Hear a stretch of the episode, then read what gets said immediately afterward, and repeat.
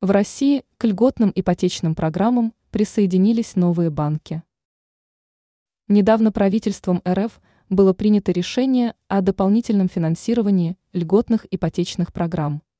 Самую существенную прибавку получит льготная программа «Дальневосточная ипотека», финансирование которой увеличится почти на 900 миллиардов рублей.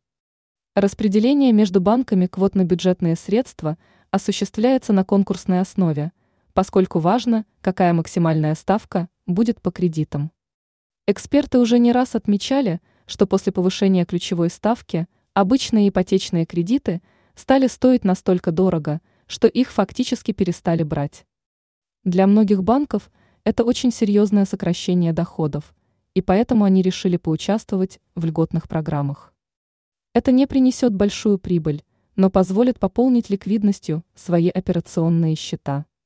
Как информирует ТАСС, к программе дополнительно подключили Росбанк, Промсвязьбанк, Альфа-банк и еще несколько банков.